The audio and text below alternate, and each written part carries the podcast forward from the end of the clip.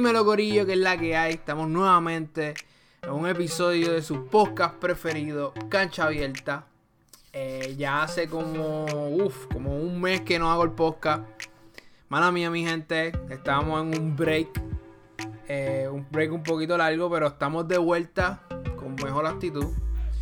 Eh, si ustedes querían saber mi, mi reacción, muchas cosas lamentables sucedieron, ¿verdad? En la liga como tal. Los jugadores favoritos míos, podría dar decir top 3 jugador favorito mío, eh, falleció, que es Kobe Bryant. Eh, supongo que ustedes ya lo saben. Eh, ya lleva casi un mes. En honor a él, yo hice como un pequeño tributo que le, que le hice en el canal de YouTube. donde estuve hablando un poquito más a profundidad de las cosas, lo que, él, lo que él hizo por la liga, etcétera etcétera. Eh, vamos a estar hablando del All-Star y durante eh, lo que estamos hablando del All-Star vamos a hablar un poquito también de la influencia de Kobe. En el All-Star que se vio claramente. Vamos a estar hablando muchas cosas de lo que está pasando alrededor de la liga y de lo que pasó también, porque llevo ya casi un mes sin, un mes, mes y medio sin, sin subir el podcast, así que espero que les guste. Eh, vamos a comenzar. ¿Con qué comenzamos? Quiero tocar rapidito lo que pasó en la en el deadline de cambio en la liga. ¿Qué pasó en el deadline? Andrew Drummond se fue para los Cavs. Eso pues chihichija, ya era hora. Andrew Drummond es ese jugador que en verdad eh, pues que lamentablemente es de los que se cambia. El de los que se cambia ahora mismo. No, mucha gente lo quiere tener, nadie lo quiere tener para algo. Eh, los Cavs van a ser un buen sitio para él, eso sí. Eh, Marcus Morris. Marcus Morris se fue para los Clippers. Este es lo mejor que, que, hubo. Esto es una gran sorpresa. Ahora mismo los Clippers se pusieron, estaban aquí y ahora están acá. Inmediato, con un cambio nada más. Eh, los que ven baloncesto saben de Marcus Morris. Tremendo jugador, bien útil, bien versátil, defiende todas las posiciones. Eh, puede tirar el tiro de tres constante. josea en el, juego, en el partido. Súper buena adquisición por los Clippers. Hay que hablar claro. para mí esta, esta es mi favorita de todas. Otra de las más favoritas es la de Wiggins para los Warriors y Russell, y Russell para. Iba a decir Russell Westbrook. Eh, y D'Angelo Russell para, para los Timberwolves. Esta es interesante. Esta no es. No es de que alguien perdió, porque no creo que nadie haya perdido así per se, pero. Eh, yo creo que aquí quien ganó fue Wiggins. Para mí, en mi opinión, quien ganó fue Wiggins. Wiggins ahora tiene una oportunidad para reivindicarse eh, todo ese hype que hubo cuando Wiggins entró a la liga. Y Russell y, y, sigo con Russell Westbrook. Este de Angelo Russell. Eh, lo veo medio loquito porque en esa organización de los Timberwolves tuvieron una oportunidad con, con Jimmy Butler. No funcionó. Han tenido varias oportunidades. Dejaron ir a Derrick Rose hubo un par de oportunidades para poder hacer esto funcionar y no funcionó por algo. ¿Me entiendes? Así que no soy muy fanático de, los Timberwolves. Su, pues su, lo que ha sucedido con ellos. Pero vamos a ver qué sucede. En mi opinión, creo que el, mejor, el mejor cambio que hubo fue el de Marcus Morris para los Clippers. Excelente, loco. Excelente. O sea, los Lakers estaban intentando de conseguir algo y no consiguieron nada. Y los Clippers se la adelantaron y terminaron consiguiendo a Marcus Morris. ¿Me entiendes? Que es súper, súper bueno. Y, es una de las debilidades que tenían los Clippers. Y ya, ya, ya no tienen debilidad, ya van a ganar. En mi opinión, en mi opinión, ganan ellos. A no ser que LeBron venga con que. Especialmente con lo que Kobe, Kobe, Kobe. Por lo que pasó con Kobe que LeBron quiera traer ese campeonato a los Lakers, le entiende y haga cosas extremas. Eh, mi opinión es que los Clippers, los Clippers ganan esta, este campeonato. Esa es mi opinión. Eh, Kawhi es muy sólido cuando se pone para lo suyo. Kawhi es, otra cosa. O sea, lo que vimos el año pasado es una ridícula. O sea, tú puedes estar de acuerdo, no puedes estar de acuerdo, todo el mundo está lastimado, etcétera, etcétera, etcétera.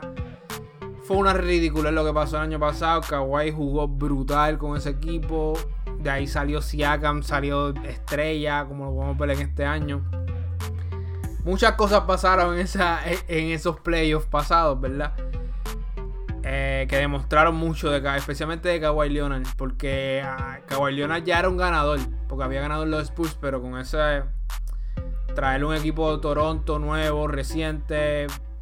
Y ganar el campeonato es una loquera. Va a ser bien interesante estos playoffs. Bien interesante. Vamos a hablar un poquito de el All-Star. Aquí está la cosa. Lo malo, lo bueno y lo feo. eh, hay que hablar claro. Celebrity Game, lo más aburrido que yo he visto en mi vida. Eso no sirvió para nada. Eso lo tienen que quitar absolutamente. Quiten esa porquería. Estuvo Bad Bunny participando. No hizo tres pepinos, hizo dos puntos.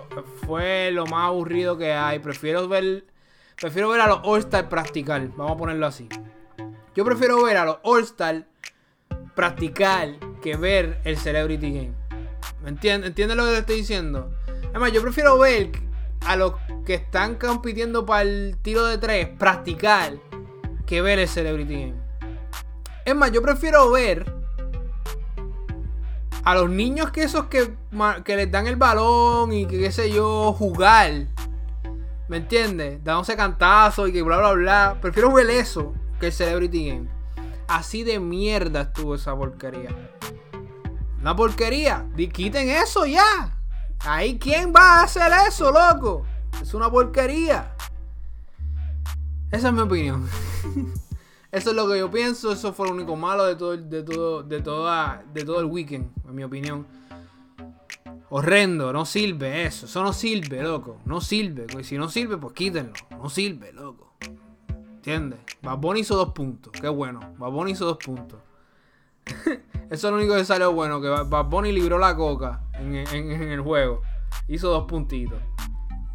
No sirve, loco. No sé por qué todavía lo siguen haciendo. Ok, lo que me gustó mucho, me gustó el Rising, el Rising Star, el Rising Star, ¿qué se llama? Rising Star creo que se llama US versus The World.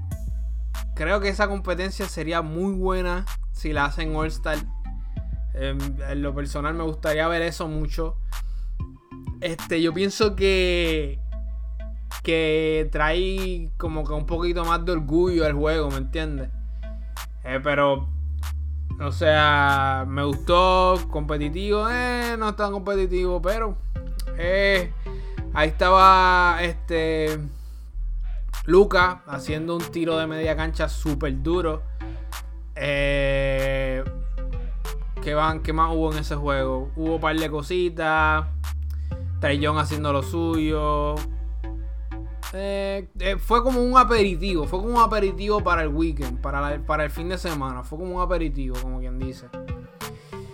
El Skill Challenge lo terminó ganando. ¿Quién fue que lo ganó? Este. Ay, Dios mío.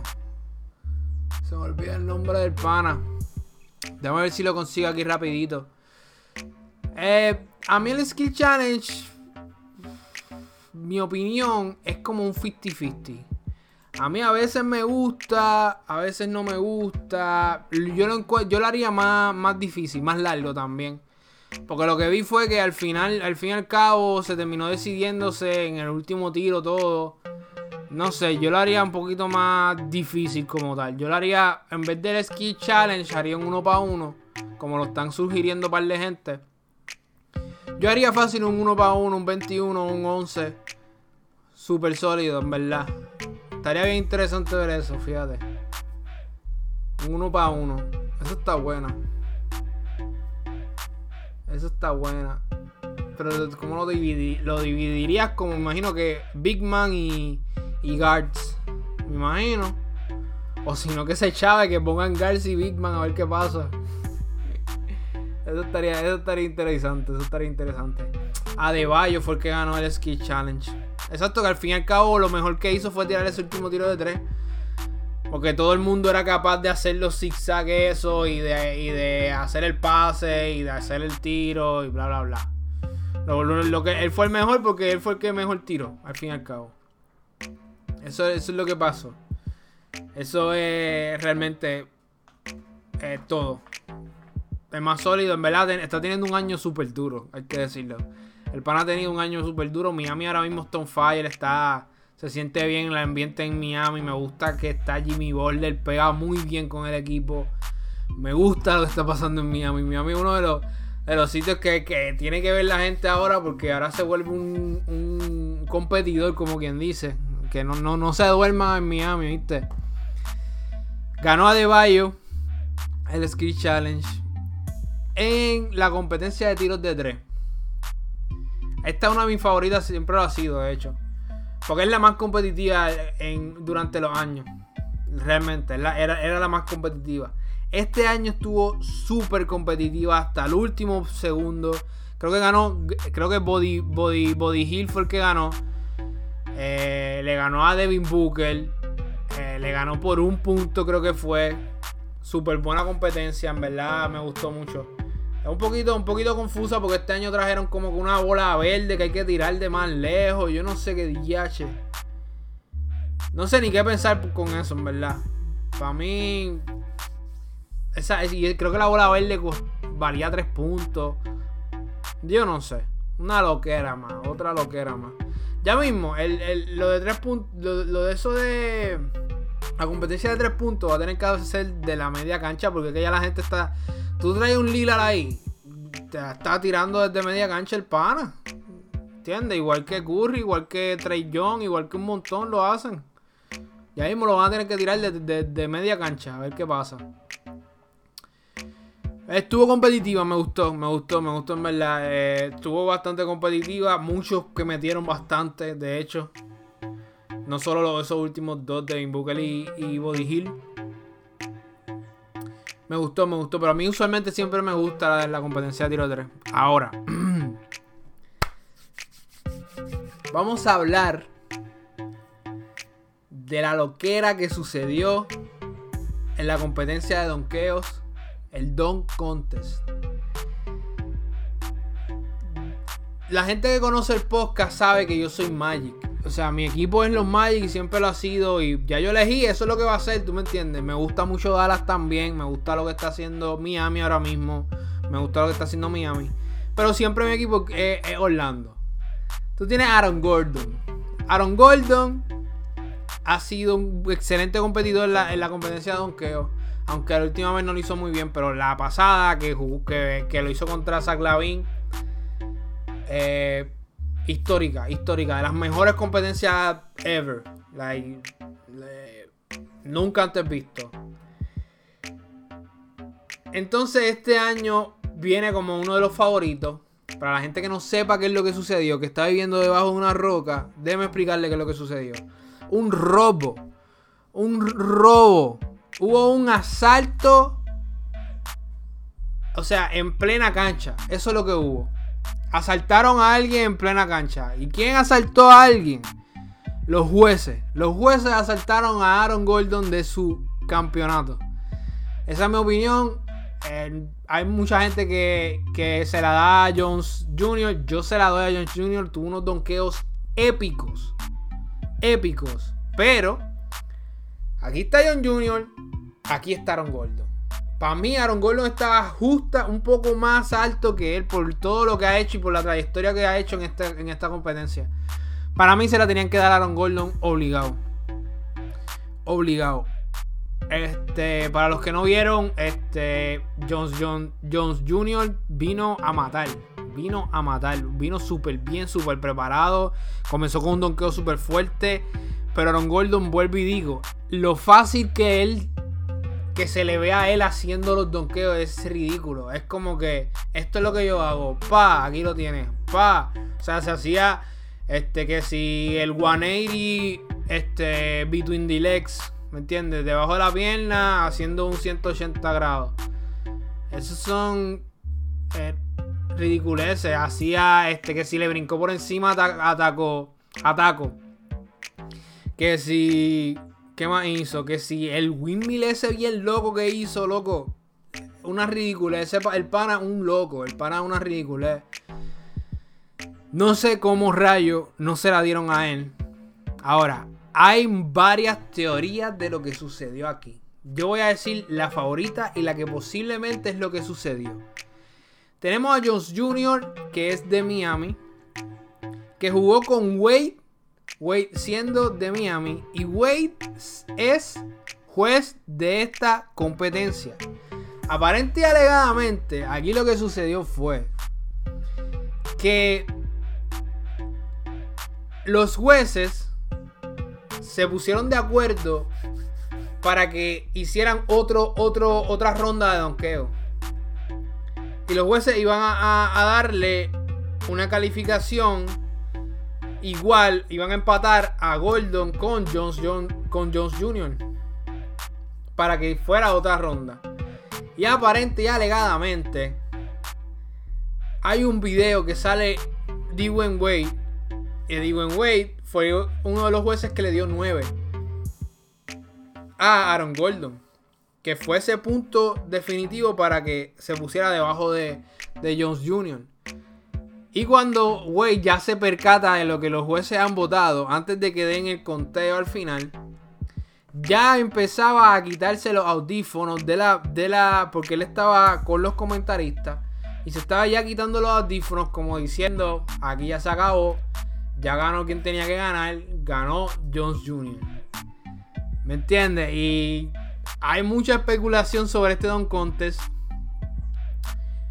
Mi opinión, Don Jones Jr. es tremendo, o sea, como de los pocos que hemos visto en la competencia súper bien, o sea, súper sólido. Para tú competir con Aaron Gordon, en mi opinión, él había ganado la primera de Zach Lavin. Yo sé que mucha gente está a favor de Zach Lavin. Yo soy de los que está a favor de Aaron Gordon. Ese todo el mundo está como un 50-50. No se sabe quién, pero para mí, Aaron Gordon vino con una creatividad súper dura sobre esa clavín y, o sea, para mí dominó esa competencia. De los mejores donkeos que yo he visto en mi vida lo hizo él ahí, en esa competencia. Y en esta, súper creativo, haciéndolo súper bien. Hizo todo súper perfecto, loco. Eso era para ganar y ya se acabó. Le hicieron un asalto. Los jueces asaltaron a Aaron Gordon de su campeonato. De su, de su trofeo. Pues me alegro al mismo tiempo porque Jones, Jones Jr. es muy buen, muy buen, este, pues, donkeador. muy bueno, de hecho. Si no lo ha visto, en verdad, urjo a la gente, le digo a la gente que, que en verdad vayan a verlo porque es, brutal, es otra cosa. cuando tú piensas que ya no hay, ya no hay un límite, que ya el límite está, la gente sigue como que sea, rompiendo ese límite. En verdad les quedó brutal. Brutal, brutal, brutal. Ok. Ahora vamos a lo más improbable que nunca ha sucedido. Yo creo que yo he escuchado historia de que en el primer All Star sucedió algo así, que compitieron bastante fuerte. Nunca había sucedido esto en los años que yo llevo vivo, creo. Compitieron en un All-Star Game. Repito, si usted no ha visto, si usted no vio el All-Star y no sabe nada y usted está viviendo debajo de una roca, tengo para decirle que se ha perdido uno de los All-Star más icónicos que ha sucedido en la historia de los All-Star. Yo en lo personal me lo esperaba. Me esperaba que hubiese una competencia porque conociendo con la mentalidad de Kobe, y conociendo que todo el mundo iba con la mentalidad de honrar la memoria de Kobe Bryant, me imaginaba ya que iba a ser una competencia fuerte, por lo menos a los últimos dos minutos. O sea que siempre dos minutos. No me imaginaba que iba a ser esto, loco. O sea, tú veías, para los que no vieron el, el, el All-Star, el All-Star se dividió este año, como quien dice. Fue una forma bien extraña, de hecho. Cada quarter significaba dinero para una fundación del capitán. Me explico. Quien ganaba el primer quarter se llevaba el dinero para su fundación. Ganaba el segundo, se llevaba un dinero para su fundación. Quien ganaba el tercero, se llevaba un dinero para la fundación. Y, quien ganaba el juego, pues se llevaba una cantidad grande para su fundación. ¿Qué pasó? En todos los cuadros, al final, la gente competía súper fuerte. O sea, no, no súper fuerte, competían bastante, bastante sólido. O sea, bastante serio, pidiendo timeout, pidiendo foul. Digo, haciendo foul, pidiendo timeouts. Eh, defendiendo. Defendiendo. En un All-Star Game. En un All-Star, repito, en un All-Star Game. Defendiendo. Eso es lo que sucedió en, este fin de semana. Súper duro. Me encantó. Estoy súper pro. Ese cuarto quarter ese cuarto quarter estuvo tan ridículo. Yo me lo estuve gozando todo el tiempo. Para que la gente entienda, no estaban casi cantando falta. Casi nada. O sea, yo vi a Embiid coger más palos. O sea, a Giannis coger palos como loco. No estaban casi cantando nada.